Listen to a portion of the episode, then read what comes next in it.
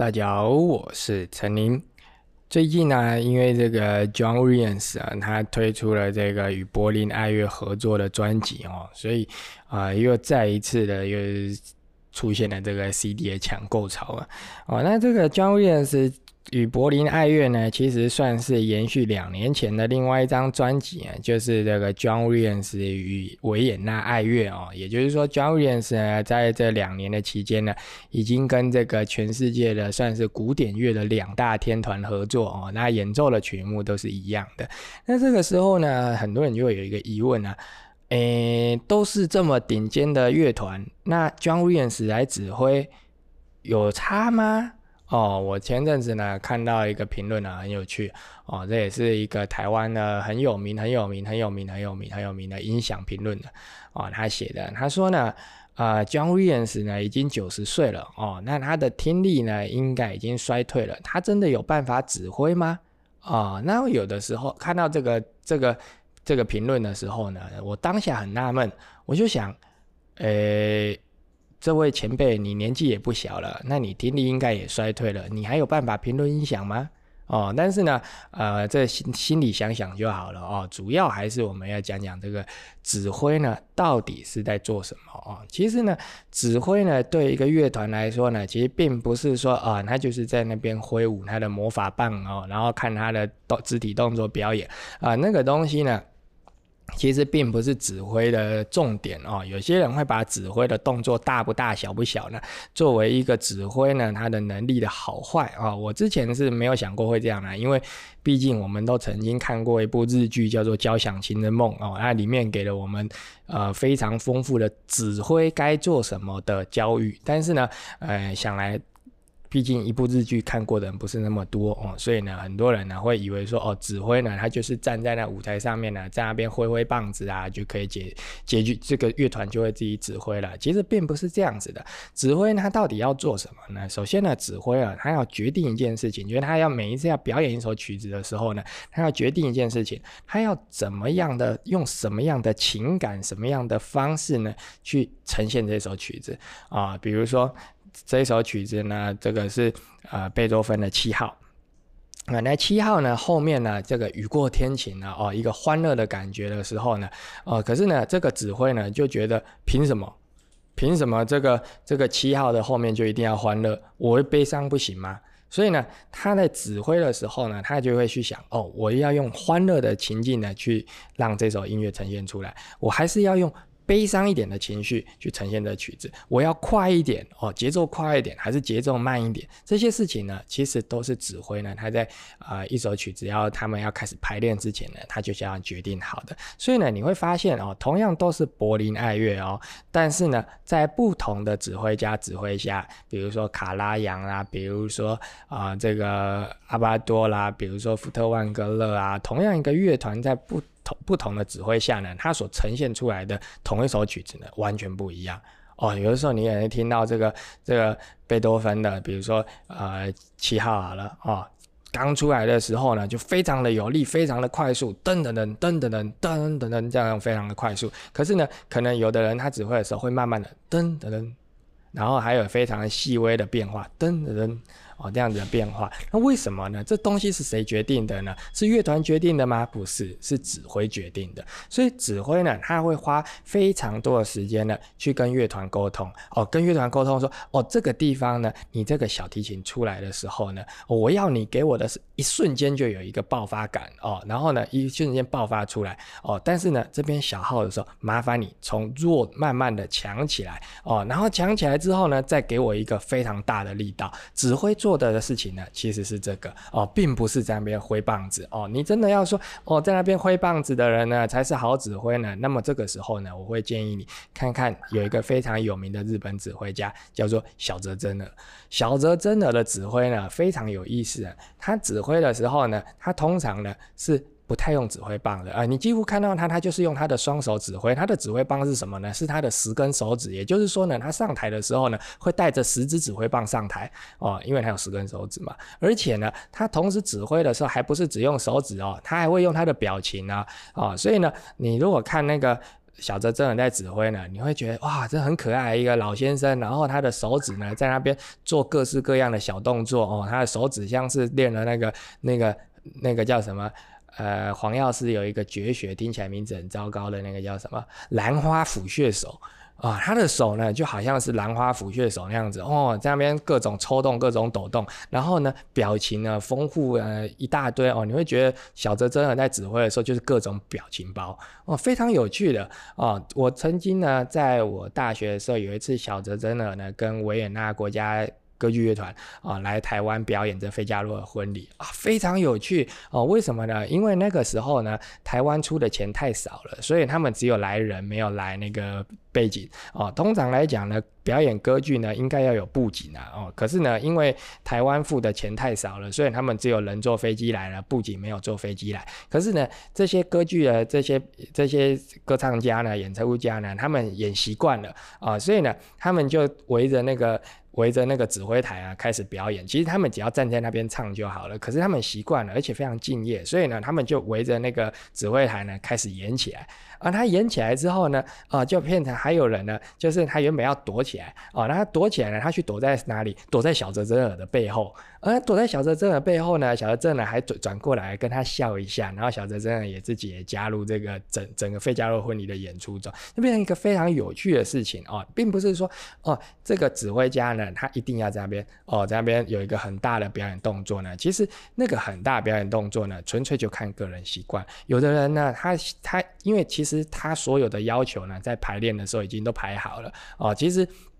如果说真的啦，哦，那个指挥家呢，他前面排练的时候呢，把所有的要求都做好了，而且最后一次表演已经完全达到那个指挥家要求的时候呢，其实真的在演出的时候，指挥家呢在台上做什么呢？根本其实。不太会有什么影响。如果是一个优秀的乐团的话，当然，如果那个乐团是个学生乐团呢，你老师已经跟你讲了，这个地方是三拍子，他也记不住了哦。那那学生乐团另当别论。可是呢，像柏林爱乐啦，或者是维也纳爱乐啦，这种非常优秀、这种一流的乐团呢，其实他们在前面排练的时候啊，他们已经大概指挥的要求的都已经做好了哦。真的到了演出那一天的时候呢，指挥在上面干什么呢？其实完全不影响演出的哦。举个例来说。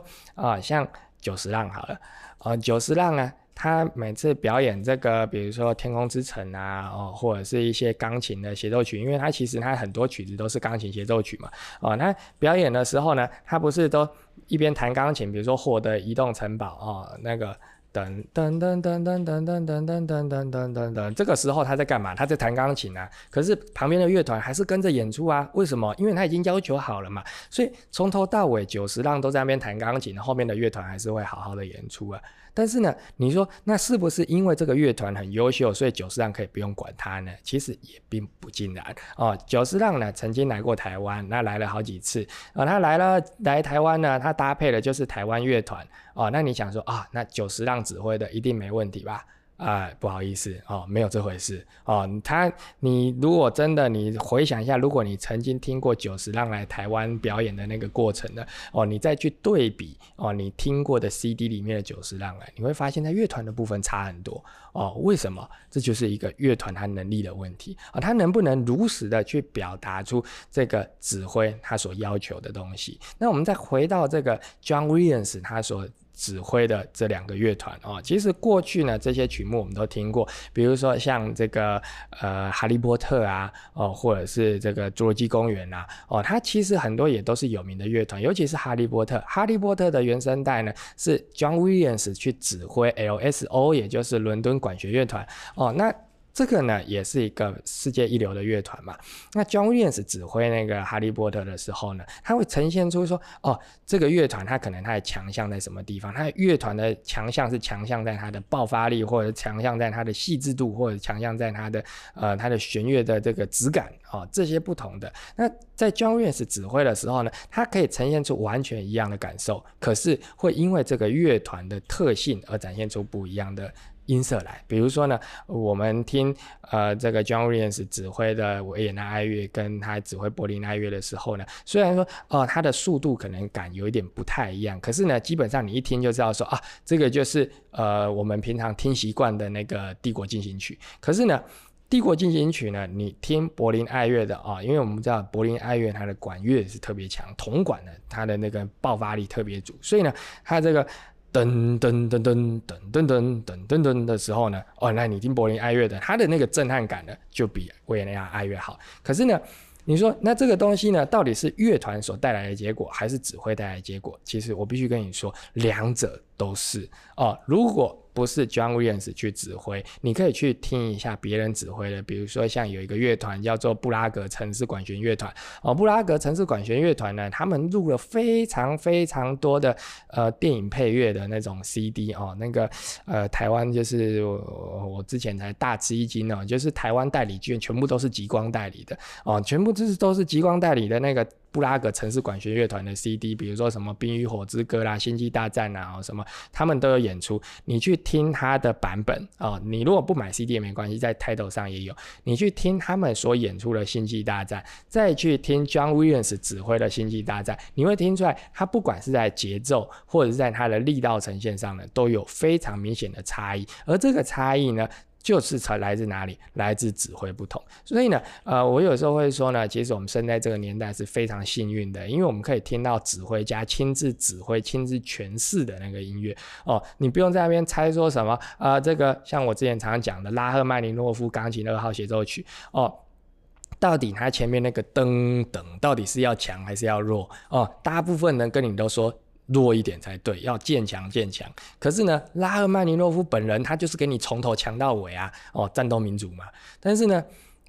我们呢，现在听在 John Williams，我们可以听到这个指挥他亲自诠释的版本，而且在不同的乐团的特性下，他针对不同乐团的特性再去做不一样的诠释。我觉得这是一件非常幸福的事情。现在呢，我们还想要去听看看，说呃马勒自己指挥的马勒，或者是呃莫扎特自己指挥的莫扎特，没有，我们只能靠想象，我们只能靠想象说哦那些呃乐评家哦当时的乐评家对他演出了形容，然后我们靠这些想象，然后来去想办法来去。呈现可能当时莫扎特演出的《费加洛婚礼》是什么样子，但是你做不到，因为你听不到原来的样子了。所以，呃，你真的说一个乐团呢，它到底谁最重要？我必须说，第一个指挥非常重要，因为没有指挥的话，这个乐团它就是一个散沙，一盘散沙。就算它是柏林爱乐也一样，它就是一盘散沙，没有办法哦，大家一起合作去把一首曲子呈现出来哦。要不然你说没有指挥的话，请问，比如说我们今天来了这个。呃，这一段有一个小号的这个比的这主旋律放在小号这边，那小号说我就要吹大声啊，我就是给他吹好、吹满、吹爆。可是其他人觉得不好啊，哦，你小号吹那么大声呢，我们其他伴奏的旋律都听不到啦。哦，那到底谁对谁错？那这个时候就要靠指挥来决定。可是呢，指挥它能够很好的去掌握每一个声部呈现的方式，它的速度、它的音量、它的起的强弱起伏之后呢，这个时候。哎，乐团又很重要了哦。如果你的乐团呢做不到指挥的要求，哦，指挥跟你说这个地方呢，呃，这个三连音叭叭叭，呃，每一个段落要叭叭叭啊，不能叭叭叭啊，你要叭叭叭，然后叭叭叭，哦，那指挥一直跟你讲叭叭叭，可是这个乐团做不到，就做不到。那。也是没有用，所以好的指挥跟好的乐团结合在一起，才会有一个非常好的演出。所以 John Williams 跟这个柏林爱乐，跟 John Williams 跟维也纳爱乐是非常值得收藏的一的两套专辑。为什么？因为这是世界一流的。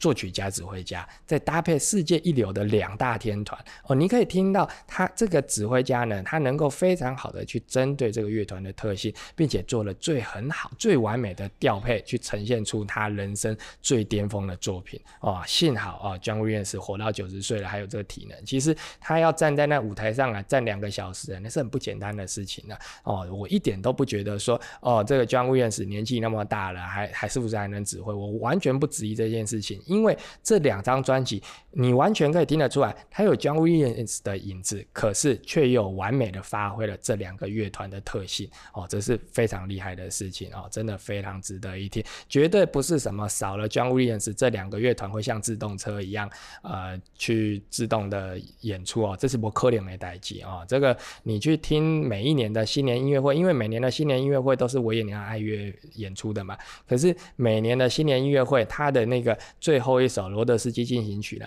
还是有很明显的差异哦。不管是对乐团，因为最后要鼓掌啊！不管是对乐长乐团的指挥，还是对观众的指挥，都在在的展现出这个指挥家的能力，还有他的演出特色哦。这个呢，其实如果你对这东西有兴趣呢，我非常推荐呢，再回头去看那一部日剧啊，就是《交响情人梦》哦。它里面呢会告诉你，如果指挥很烂会发生什么事，如果乐团很烂会发生什么事哦。这个呢真的是非常值得一看。如果喜欢音乐的话呢，这部日剧真的很值得一看。你也可以看漫画，可是呢，看漫画就听不到音乐，你只能脑补，所以呢，看日剧会比较快一点。而且玉木宏很帅哦，值得一看。就是这样啦，我们下次见，拜拜。